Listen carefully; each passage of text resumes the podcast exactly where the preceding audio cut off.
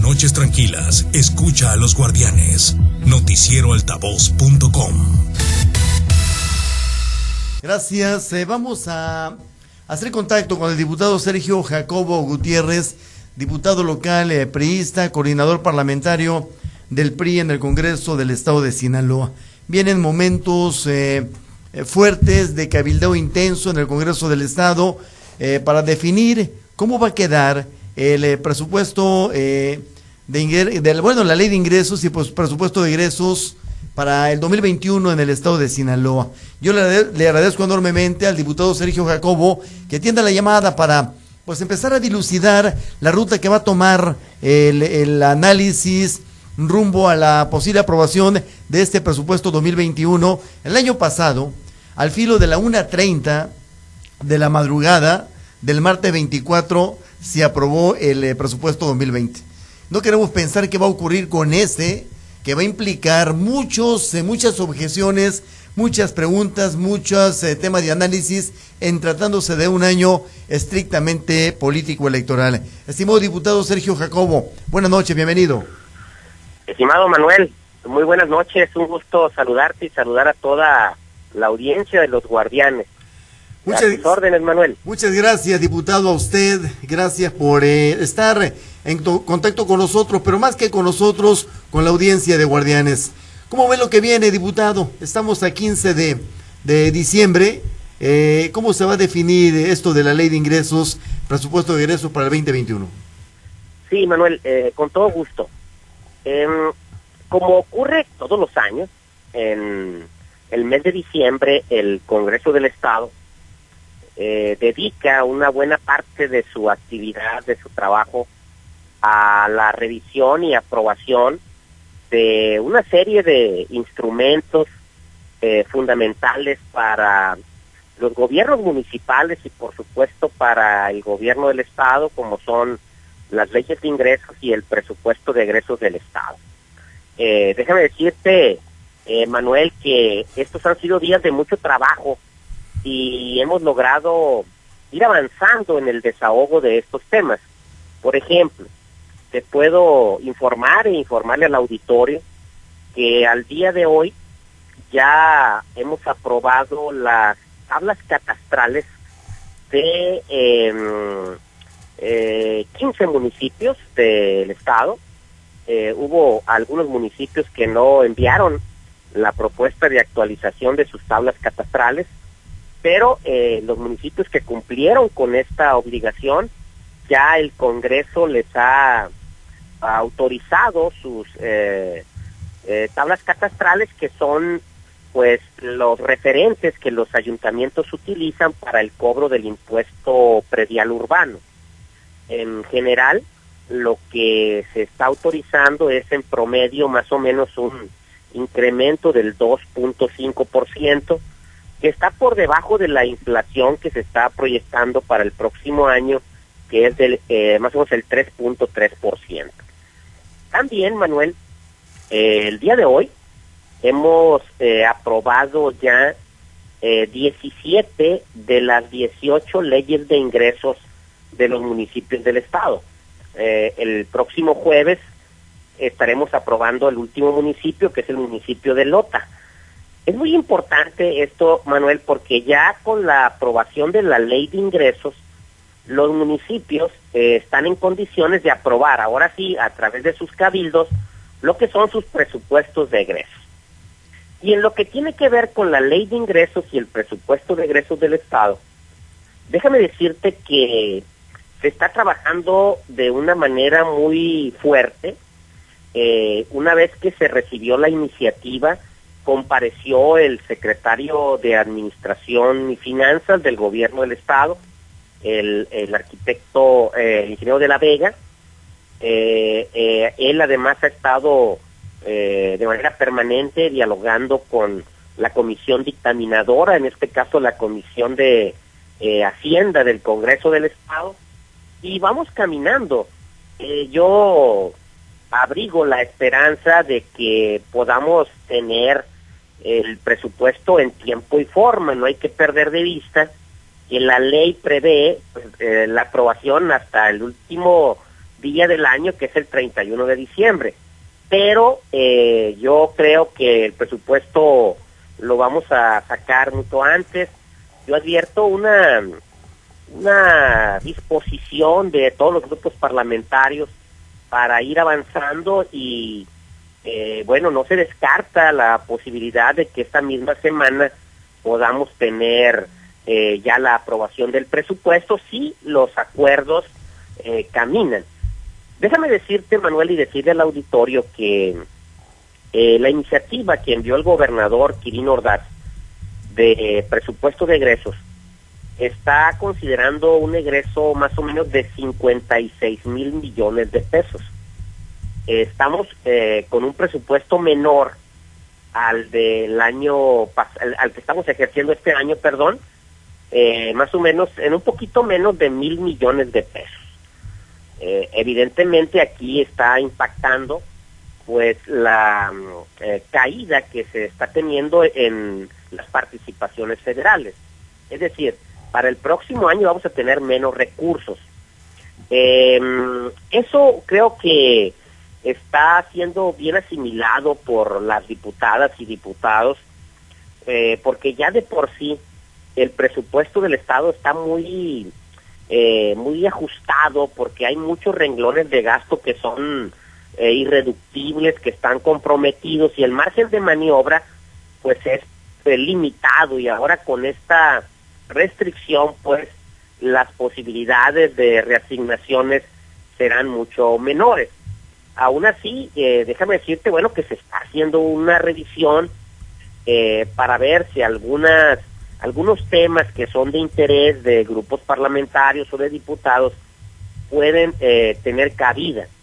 Em, ojalá que, que podamos ir resolviendo estos temas y dudas también que tienen algunos legisladores para que si todo sale bien eh, esta misma semana podamos eh, tener el presupuesto. Y esto es muy importante, Manuel, porque significa en un escenario de mucha incertidumbre darle justamente confianza y certidumbre a los sectores productivos, a las instituciones públicas y también a los ciudadanos de que va a haber un presupuesto para atender las necesidades prioritarias de la gente. ¿Ve, usted eh, posibilidades de, más de acuerdos que de disensos, más de, análisis eh, que de discusiones, estimado diputado, con las fuerzas mayoritarias en el Congreso del Estado, tomando en cuenta y razonando que el año que viene eh, tiene mucha importancia en lo político, en lo electoral, pero también en las dimensiones del recorte presupuestal federal? Manuel, déjame decirte que se la revisión de la iniciativa eh, se ha venido haciendo ya desde días atrás, es decir, hay un trabajo previo. Eh, una vez que el gobernador envió la iniciativa, se ha venido eh, dialogando a través de los funcionarios del gobierno del Estado con grupos parlamentarios, con la comisión dictaminadora, con diputados que tienen alguna inquietud. Y eso ha permitido ir avanzando para poder tener el dictamen eh, yo eh, lo que te puedo decir es que se está haciendo una revisión seria, una revisión a fondo, como corresponde tratándose de un eh, instrumento de política económica tan importante como lo es el presupuesto. Em, y te decía también que yo advierto que en este caso el conjunto de las diputadas y diputados tenemos clara la situación económica que ahora estamos viviendo, y este mm, eh, recorte que hay en, en, los recursos que va a recibir el Estado y ese sentido de, de realismo y de responsabilidad creo que es el que está prevaleciendo para que se pueda avanzar en un dictamen que podamos votar eh, eh, próximamente. como te decía, si hay condiciones eh, pudiera ser esta misma semana em, y ya pues el Congreso cumpliría eh, plenamente con esta tarea que es de las más importantes que tiene el Poder Legislativo, que es la aprobación de ley de ingresos y presupuesto de egresos del Estado. exactamente, estamos con el diputado Sergio Jacobo Gutiérrez, él es coordinador parlamentario periodista en el Congreso del Estado.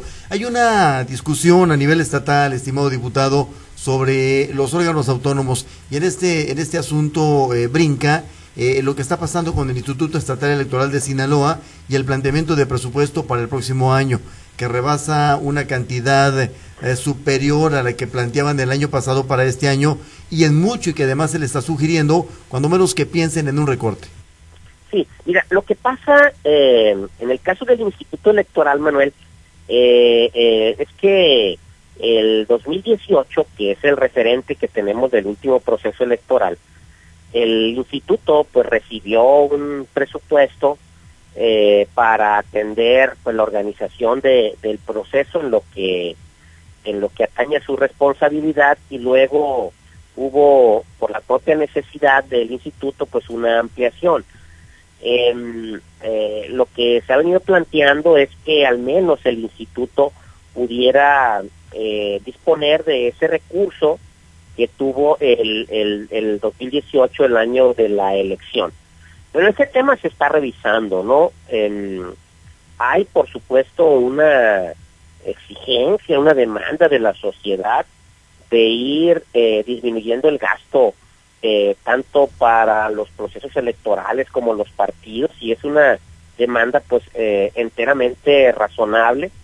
Lo que nosotros decimos es que el órgano electoral debe de contar con los recursos suficientes para que esta función tan importante en nuestra vida democrática como es la organización de las elecciones pues eh, se tenga garantía eh, plena de que el órgano electoral va a contar con los recursos para que eh, los ciudadanos puedan ejercer en libertad y en las condiciones óptimas ese derecho tan importante que es el derecho al voto.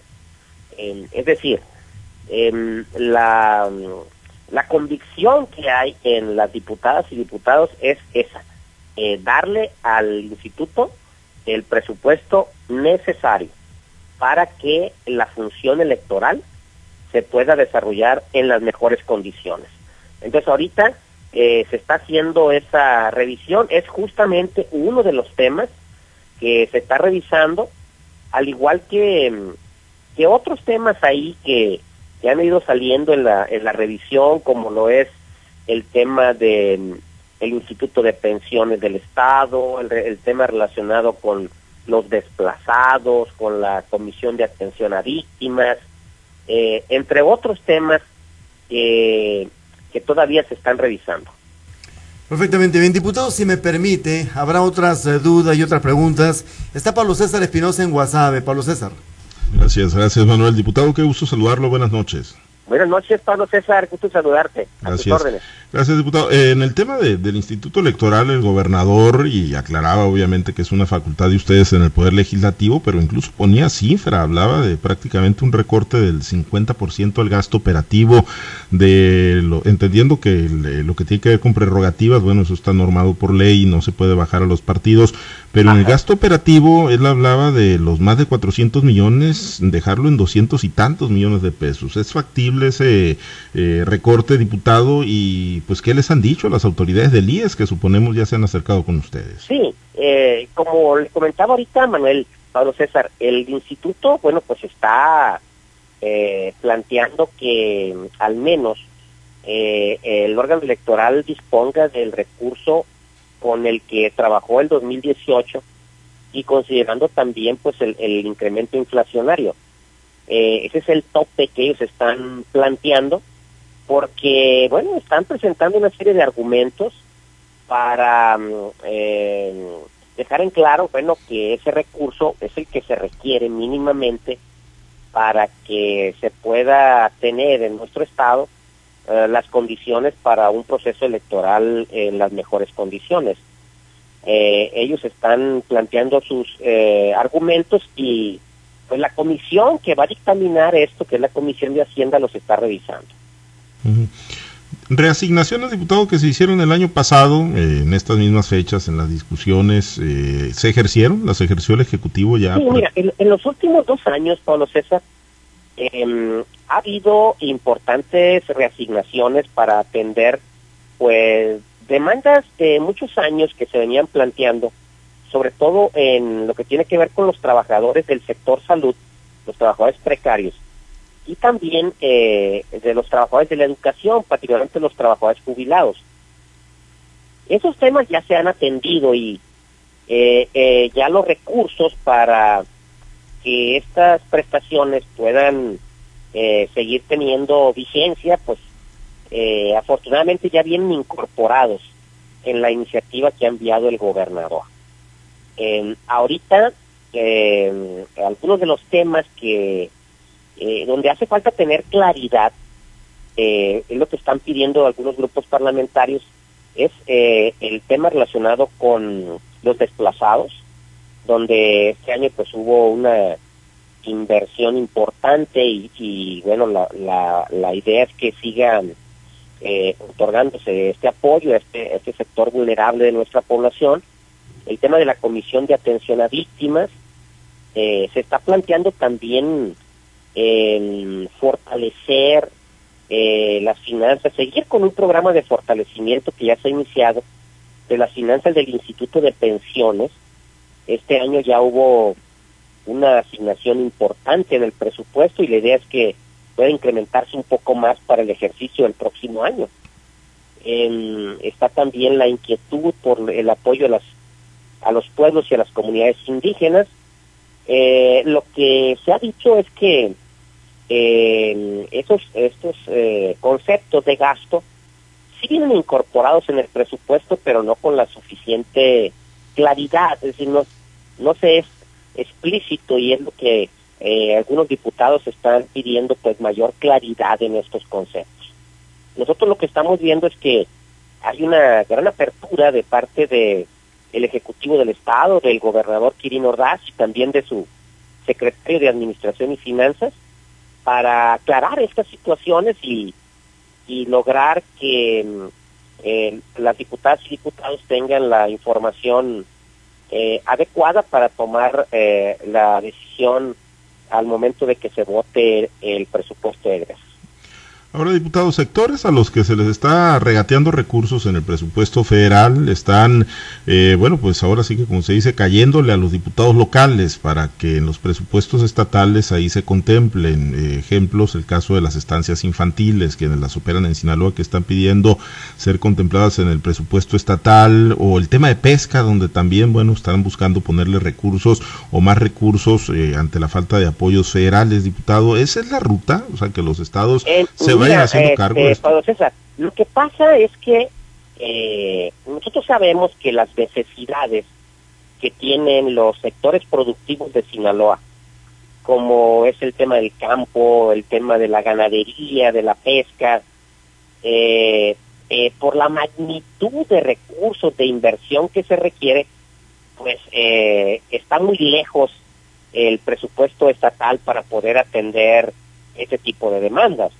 Eh, aún así, eh, déjame decirte que en lo que tradicionalmente se ha venido apoyando a estos sectores, eh, pues los recursos estarán debidamente garantizados.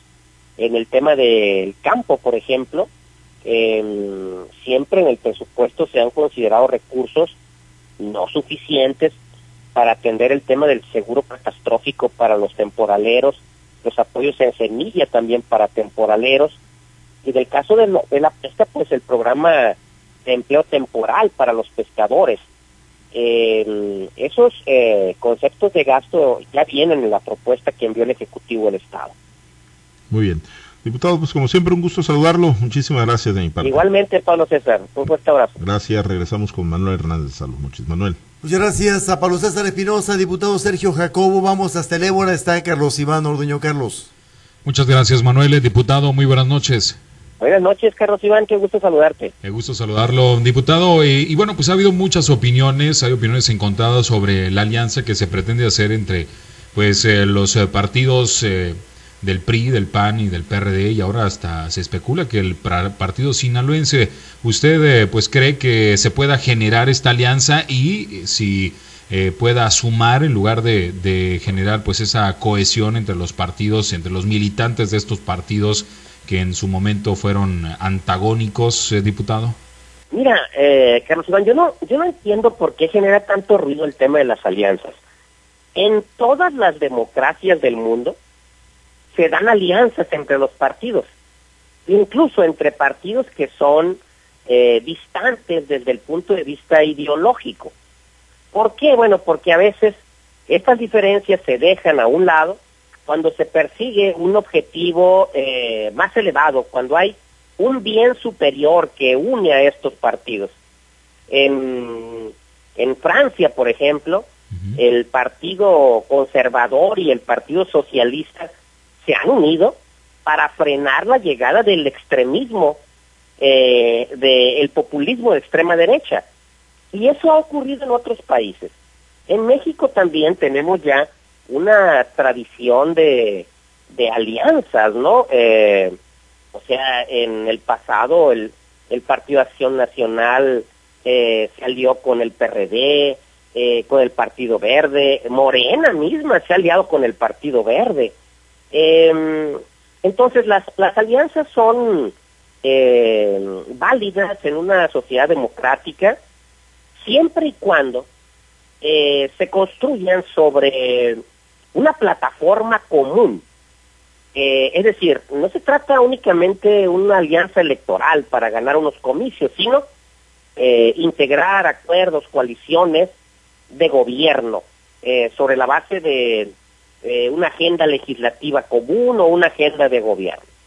En el caso del PRI, déjame decirte que en Sinaloa el PRI está listo, listo para competir y para ganar las elecciones en las dos posibilidades. O sea, si vamos solos, nosotros tenemos la fortaleza para ganar las elecciones, pero estamos listos y se está trabajando, se está dialogando para poder construir acuerdos con otras fuerzas políticas. Evidentemente que cuando se logra construir una alianza, una coalición, candidaturas comunes, pues se potencian mucho más las posibilidades de triunfo. En ese sentido, eh, eh, una, una alianza, eh, un acuerdo, por supuesto que eh, a nosotros nos parece una alternativa adecuada, conveniente, y hay que seguirla explorando, seguirla construyendo, eh, porque creemos que eso eh, ayudaría bastante a perseguir y conquistar objetivos superiores, como es el, el garantizar, eh, por ejemplo, en la Cámara de Diputados Federal una nueva mayoría que contenga los impulsos autoritarios del presidente de la República. Eh, pero te reitero, ¿no? O sea, eh, el PRI está en las dos eh, posibilidades de ir eh, solo o de ir en la alianza y en las dos alternativas nosotros tenemos eh, una gran confianza de que vamos a ganar las elecciones.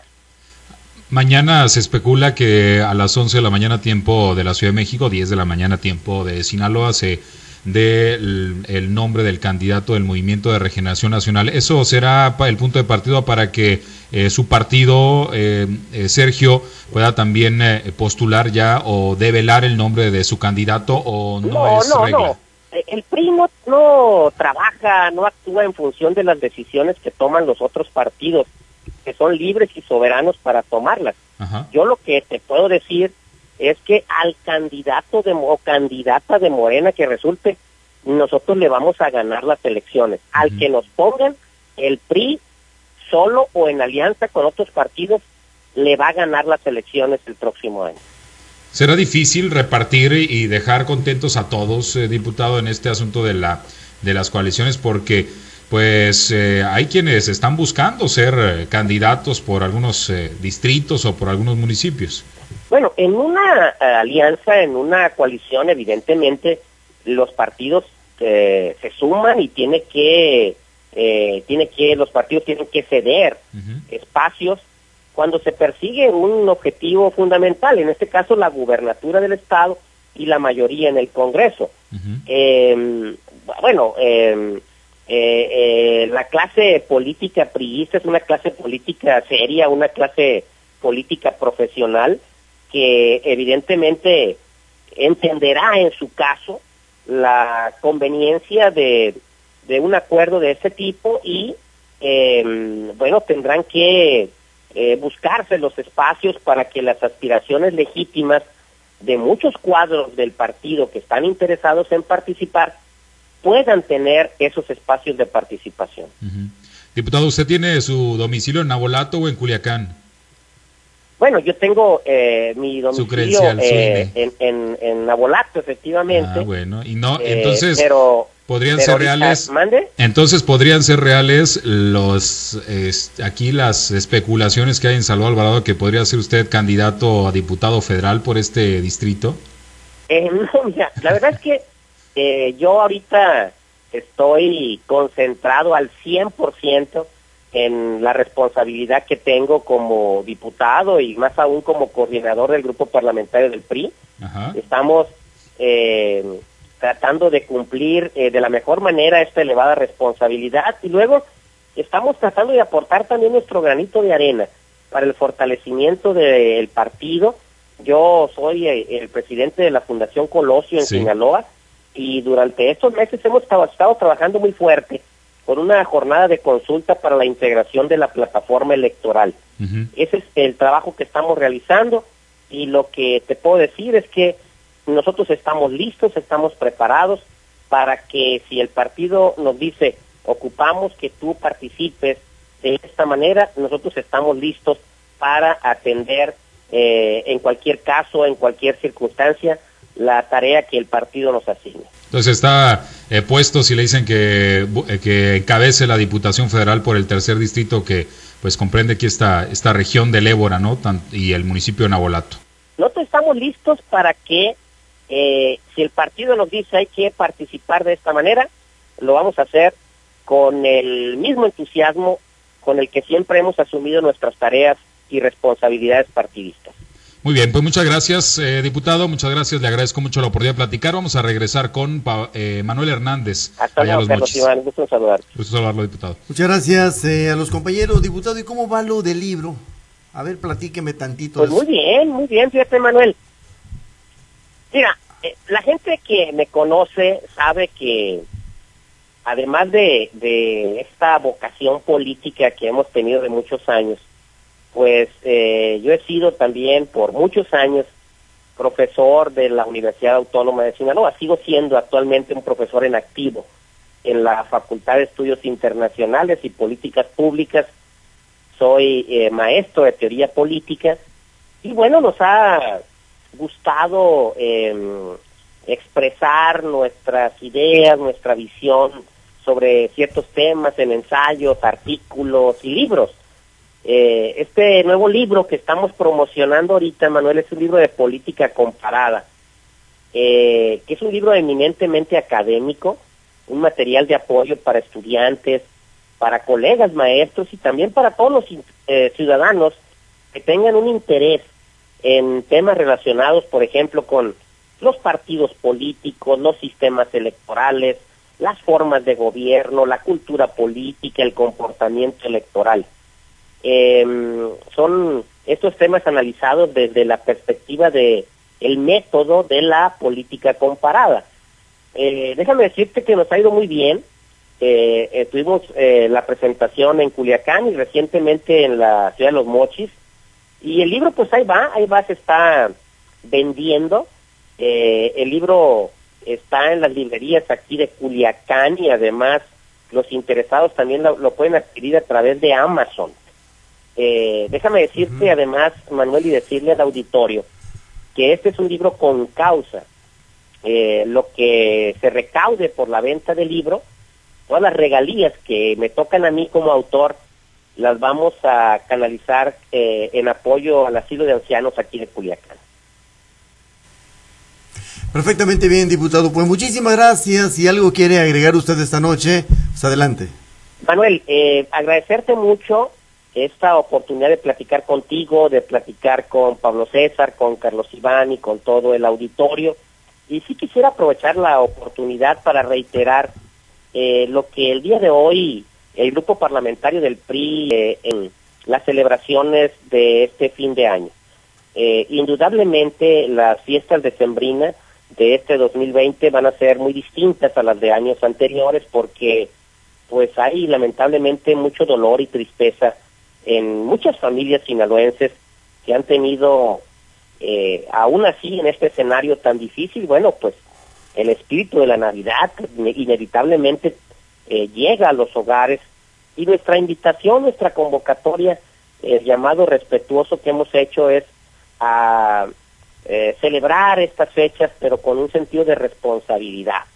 Eh, hay que seguirse cuidando porque pues la pandemia está presente. Ojalá que todas las familias sinaloenses, aún en este escenario difícil, puedan tener un momento para vivir estas fechas en la intimidad de los hogares, en paz, en tranquilidad. Y el deseo también para ustedes, Manuel, eh, para el grupo Chávez Radio, para toda la gente de Sinaloa, de que el próximo año sea mejor y que nos traiga pues lo que más deseamos ahora, que es la salud. Muchas gracias, diputado, y buenas noches. Un fuerte abrazo, Manuel. Buenas noches. Gracias, Sergio Jacobo Gutiérrez, es eh, diputado del PRI, es coordinador parlamentario priista en el Congreso del Estado.